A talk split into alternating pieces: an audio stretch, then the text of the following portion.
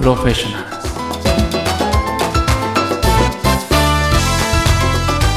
はい、えー、プロフェッショナルズです、えー、プロフェッショナルズは毎回さまざまな、えー業界のプロフェッショナルの方々の話を聞かせてもらいながらリスナーの方々の知見を深めるビジネスチャンネルです、えー前半、えーポッドキャストマーケティングに詳しい声ラボの岡田さんに来ていただきましたが後半はより、えー岡田さんのお人柄みたいなところにも触れてみたいなと思いますではよろしくお願いしますお願いします。よろしくお願いします。はい。で、じゃあ、じゃあ早速ですね、はいあの、リボーンがですね、割とその、人事部とか組織づくりみたいなことをしてるんですね。はい。で、それで、この人はどういうところにうんポジションがあると、うんその人の才能が発揮するんだみたいなことをはい。常に見てたり。考えたりしてるんですよ。はい。だから岡田さんとお仕事するときに、うん岡田さんとどういう関わり方逆に人って苦手な部分もあるじゃないですか。そうですね。はい。苦手な部分はどこで、得意な部分はどこで、うんどうやったら補い合えるんだろうみたいなことが、うんなんか分かるといいなというふうに思ってまして、なんかはい岡田さんにちょっと聞いてみたいなと思うんですけど、はい。じゃあ一つちょっと質問していいですか？はい。才能が分かる質問なんですけど、うん。ついやってしまうことって何かありますか？ついやってしまうこと。ついうん。自然にやっちゃうっていう。うーん。なんだろうな。あの、日常的に平日の昼間、まあお仕事やってるんですけど、はい。私もうほとんどオンラインだけで仕事をやってるんですね。はいはいはい。で、ひひたすらメッセージはいっぱい来るんですよ。もう Facebook のメッセンジャーだったり、LINE だったりとか、だから1時間こうやって、あのーなんかミーティングしてると、メッセージの数がめっちゃ溜まってるんですけど、へえ、そうなんだ。それを、まあ、相手で隙間時間に全部チェックして、うん。必要なところは、あの、返したりとか、返事したりとかっていうのは、あんまり苦にならずにやってるなっていうところはありますかね。一人一え人のすごコメント返したりとか、はい。っていうので、スタッフから来たら、それも返していったりとか、ここはこうだよ。あんまりそういったスタッフからのいろんな質問だったりとか、い。うん。要望とかも、まあそんな苦にならずにいろいろ対応していくのはできるかなと思ってま才能ですね、それは。苦手ですね、私それ。僕も苦手だなだってなんかこう、毎回考えないといけないじゃないですか。す。うんうん。で、これ、うっとなっちゃうっていうか、ああ。こう考えようかな。でも次の仕事あるしな、とか、返せないな、置いとこうってなったら一日ぐらい置いちゃって、ちなみさんごめん、みたいな、なんかそういうことも、なんかなりがちだなと思ってて。そうですねうん。わ私のなんか性格からするとうん、比較的感情はうんずっと常に一定みたいな感じのところがあるんですよね。へえ。あんま、り、あのーなんでしょうね。すごく興奮したりとか、うん、怒怒ったりとか、なんかそういうのもあんまりなく、常に穏やかな状態っていうのが続いてる感じで、まあ、たうんとな何かをこなしていくっていうのが多いですかね。あ、なるほど、なるほど。うん淡々と何かをこなしていくっていうのがす得意なんですか？こう、そう、そうですね。何かに振り回されるっていうのはそんなないので、自分のペースで常にやってるっていう。ああ、なるほど。うん。だからさっき、その、YouTube とか、はい。まあ、いろんなことがあったけど、ポッドキャストにニッチに絞ったってあるじゃないですか。はい。それって多分自分のペースでできるからみたいなところが大きいですねそれはありますね。だから逆に言うと苦手なのは、うん感情をあらわにして、うん。なんか煽ったりとか、うんうん。なんか鼓舞したりとかっていうのは 苦手ですね。なるほど。は だだからそれこそ一対多で、い。例えば研修とかではい人前で話すとか、はい人の気持ちをこう上げていくみたいなことですねね。テンション上げていくような、うんなんか形式がもうありますよね。ありますよね。モチベーションああ上げるみたいうモチベーション上げるのはすごい苦手ですね。いいですね。はい。じゃあなんかこう、部活とか、うん部活されてました、部活やってましたね。うん。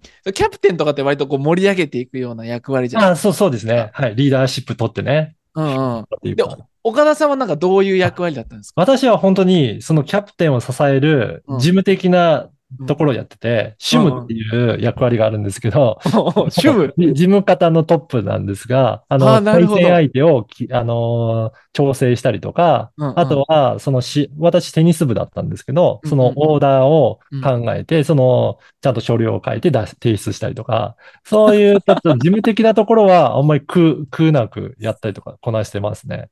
ねなるほど。めちゃくちゃわかりやすいっすね、それ。もう出てますね、その、部活の時から。だはい。事務、はい事務方のトップみたいな、はい。事務時間みたいなわかんないですけど、生成はい。値で言うとわかんないですそうですね。その、だからあんまり表に出たいと思わないですね。誰かがそうやって引っ張っていいくのを、まあ、支える感じで、次これだよとかっていう風な感じで、うんああ、なるほど。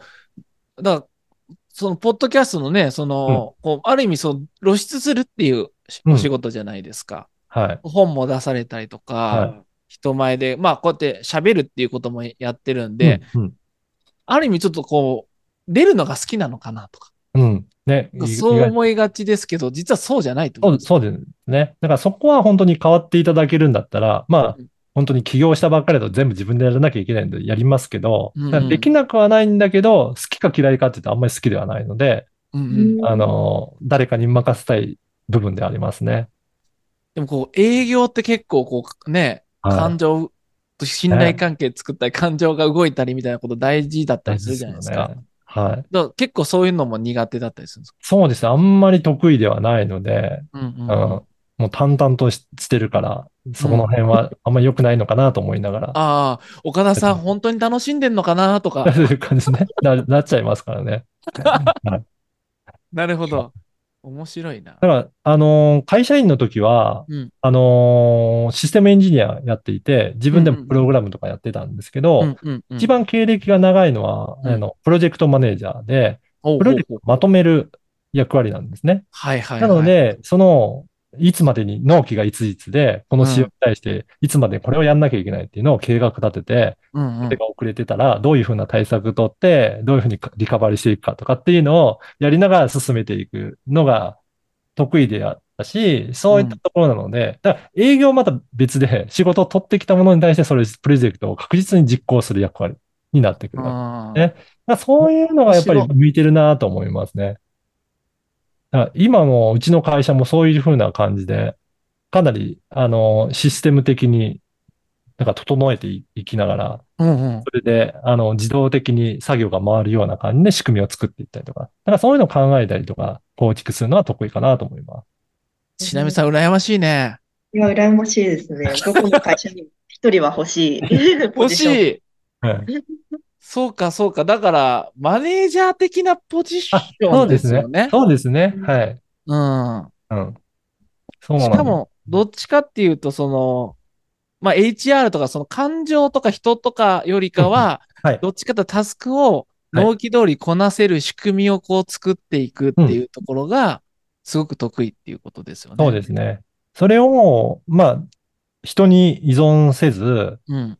だから、あの、誰でもできるように仕組み化していくとか、うんうんうん。うん。そういったところが得意かなと思いますね。うんうんうんうんうんうん。だから、あれですよね。多分、声ラボさんで関わってる方は、はい。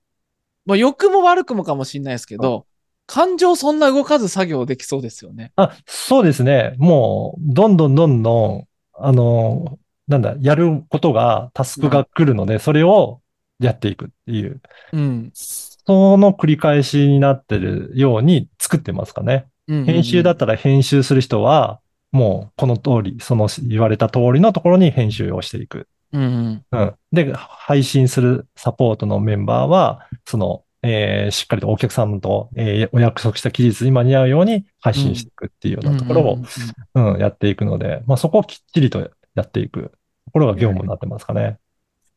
だから、なんだろう、考えずにできる状態って感じですか、もうん。ある程度そうですね。ある程度、そうですね。うん。っていうような、タスク化結構細かくしてるかもしれないですね。う。この人によってはすごい働きやすそうな。あ、そうですねあの、本当に得意不得意があると思うので、まあ、それをこなしていくのが好きな人は、そういったところのポジションだし、うんお客さんとコミュニケーション取りながら、ちょっと、えー融通聞かせていくっていうところが、調整が好きな方は、この調整役のところに入っていったりとかいう感じで分担している感じですね。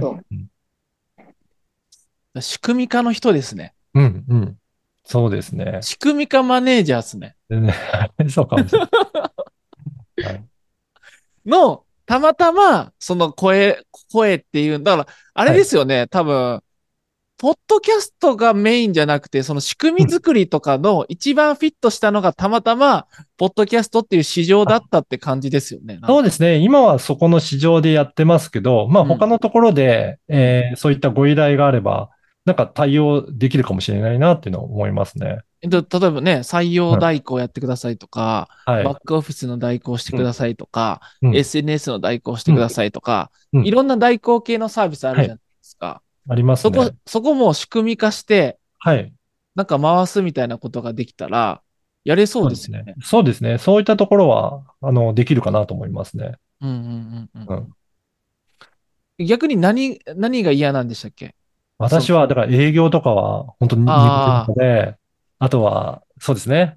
あの、いろんな人の前でセミナーをやったりとか。うんうんうん。だからそういったところは、うん、苦手なところかなって感じ。じゃあ、裏方っぽいんですね。裏方、本当に完全に裏方なんですよ。あんまり表に出 たくなくて、裏側で、あの、指示しておく。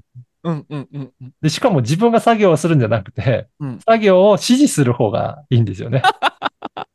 え、それはなんでですか？あの、大変だから。だから仕組みをこっちはちゃんと作るので、うんうんうん。細かいいところはもうやって、自分でやったらできなくはないんですけど、うんうんうんやっぱり一人でできることって限られてるので、そうっすよね。はい。いや、だって230本回そうってすごくないですか？そうなんですよね。うん。一人じゃ無理ですからね。それ、け、あんまりもう関わってないんですか？その一本一本。一本一本は、あ、もう基本的にはもうスタッフに全部任せして、うん。あのー報告をだけこちらに来るようにして、できてるかどうかの。で、あとは私はそれチェックするぐらいなので、うんうん、週に1回、ああ、順調だねっていうのを報告受けるっていう。それで回ってますかね。それで230本回ってんすか？あと、はい、そうですね。すごっ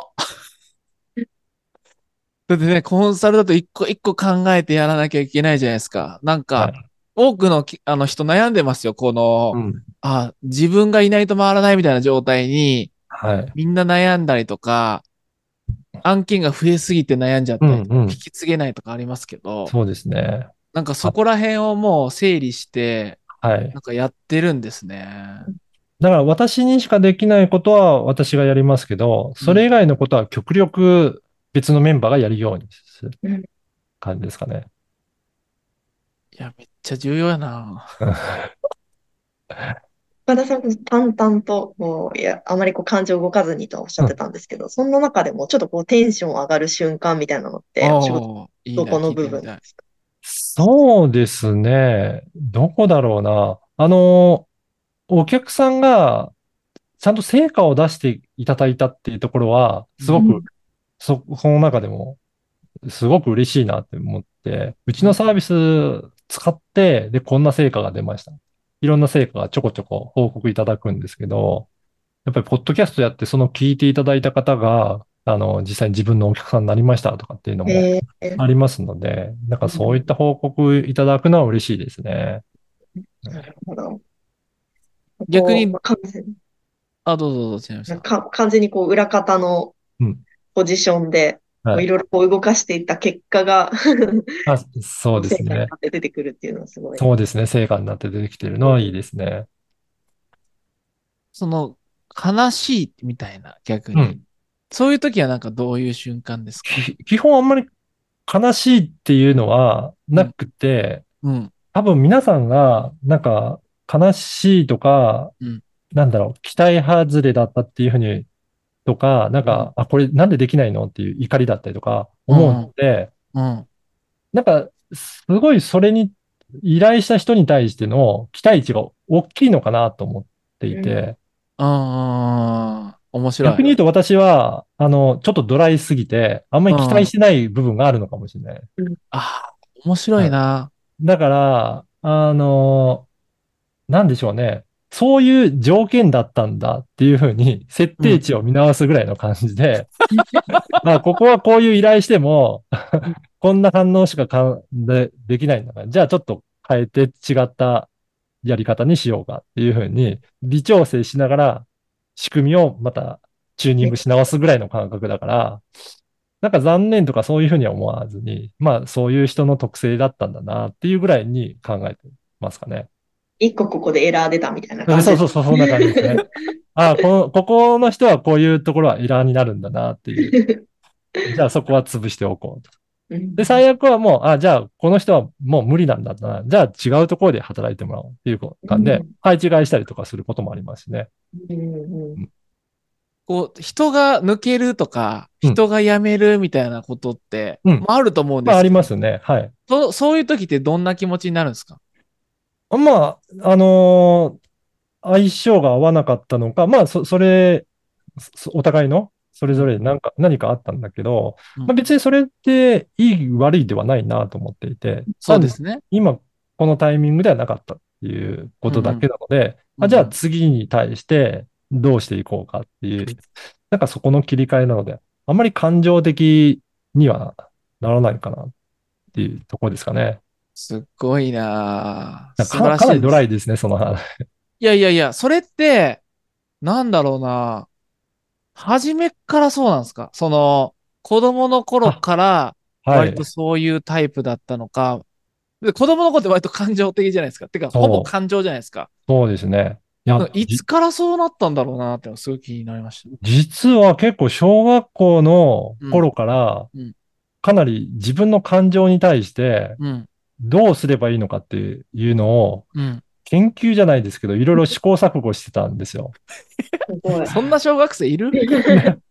で、結局は、なんでそういうふうにもやもやするのかとか、うんなんでこういうふうにして、なんか怒りの感情が出てきたのかっていうのを結構分析してたんですよね。へえ。で中高ぐらいの時はかかなりその辺はもうだいぶできるようになったんで、へほとんどずっと落ち着いた感じになったんですけど、で、うんいろいろ書き出していくと、例えばこう、こういう理由があって、いくつか出てきて、あの、自分じゃどうしようもないことっていうのがある、あったら、まあ、それを諦めるしかない。うん。で、うんこれをこういうふうに直せば、こういうふうに改善できるかもしれないな。それはそれで直せばいいとかっていうふうに、一個一個細分化していくと、うん意外とできることをやればいいだけだっていうふうになるので、うんうん。あの、なんか、あの、整理がついたっていうところはありますかね。だから毎回毎回それを繰り返していくと、なんか気持ちの整理の仕方がすごく自然と身についていって、うんうんうん。なんかあんまり何かに対して感情的になることは、徐々に減っていったっていうところはありますかね。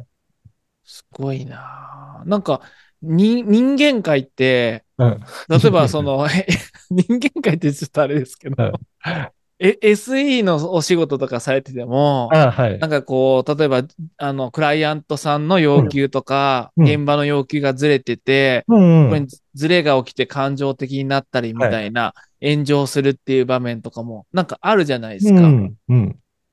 なんかそこら辺は、逆にワクワクしちゃうのか、あ、はいはい。に逃げようかなと思うのか、そう、しんどいじゃないですか、そこ、そこって、その感情がめちゃ動いてる。しかも負の感情も含めて動いてるんで、その辺どうですか？いや、どちらかというと、うんワクワクするタイプですね。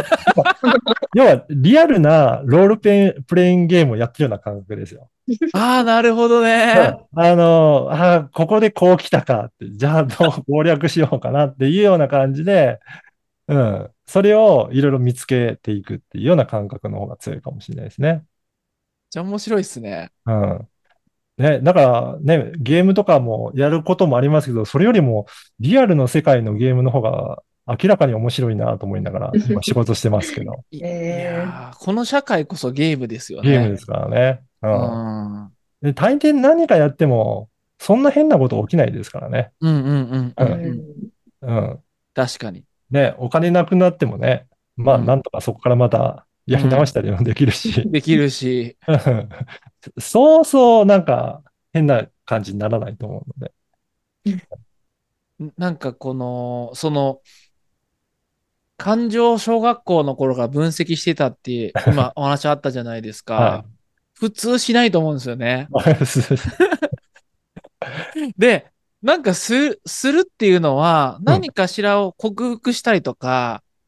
嫌なことを回避する。いや、例えばなんかすごい感情的う。なん。経験があって、うん。うまくまとまらなかったみたいな経験から、うん。いや、もうちゃんと感情を整理して分析して対応しようみたいな風になんかなっていくのかなっていうふうに思ってまして、はい。なんかそういうその感情を整理しようと思った原体験みたいなものもあるんです。うん。あ、そうですね。だから、そのうん、小学生の頃とか、やっぱり普通に怒ったりもするし、うん。なんか嫌な気分になったりとかして、それが自分自身の気持ちがなんかいろいろ揺り動かされるのが、うん。すごく嫌だったんですね、自分自身。ああ、なるほど。なんかここんなになんか人からの言動で、うんなんか自分がこうやって左右されるのって。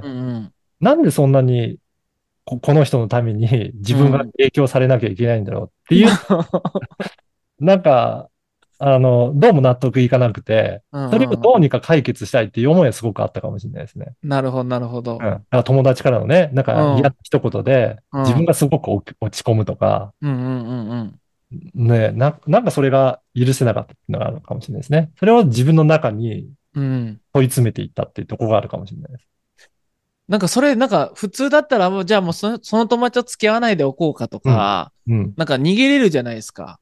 はい。そこをなんか分析して解決していこうって ロールプレイングにしたのがやっぱ岡田さんらしいし面白いですよね。うんそうかもしれないですね。うん。なるほどな。面白いですね、なんか。こ、なんか、こう、死ぬまでに、僕ちょっと、あの、いろんな人に聞いてるんですけど、これ。はい。あのーもし、この、まあ、ゲームだとして、このうん、うん。人生が。はで、何でもゲームってポイントがあるじゃないですか。い。うん。何かをやってポイントが出て、結果的にそれが岡田さんの最終得点でしたと。はい。で、その得点が幸せ、うん。高いほど幸せになった。で、人生死ぬ前に思えるとしたら、うん。何を得点にしますか？おーお金じゃなく、お金とかじゃないうんでもいいと思うんですね、それ。私はうん、常に、あのーなんか求めてるのって、うん新しいことの発見だなと思っていて、へえ。で、何かを、なんか見つけ出していったらうん、それがなんか喜びにつながってるんだろうなっていう感じはしますね。子供の頃はですね、うん興味があったのは宇宙のこととか。あの、物理のことをすごく、えっと、研究したいなと思って、タイタイムマシン作りたいとか、なんかそういった研究者を目指してたんですよね、結構。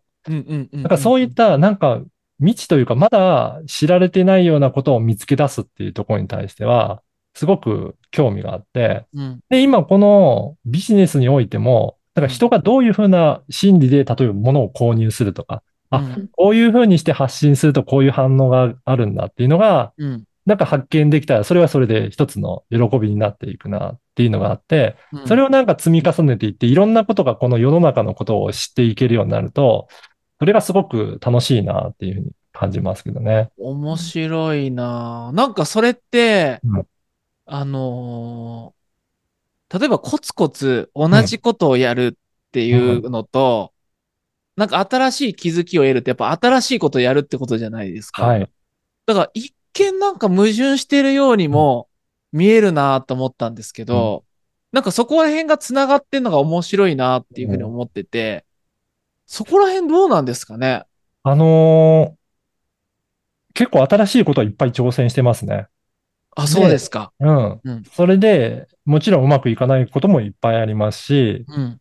で、継続するところの強みっていうのも感じているので、うん。それをある程度継続していって、ボリュームがあるからこそ、次の挑戦のための、うん。あの切符を手に入れられるっていう部分もあるかなっていうのがあ、あって。面白いなだからそこはある程度、そのずっと続けていく部分は、キープしておく必要はあるのかなと思いますけどね。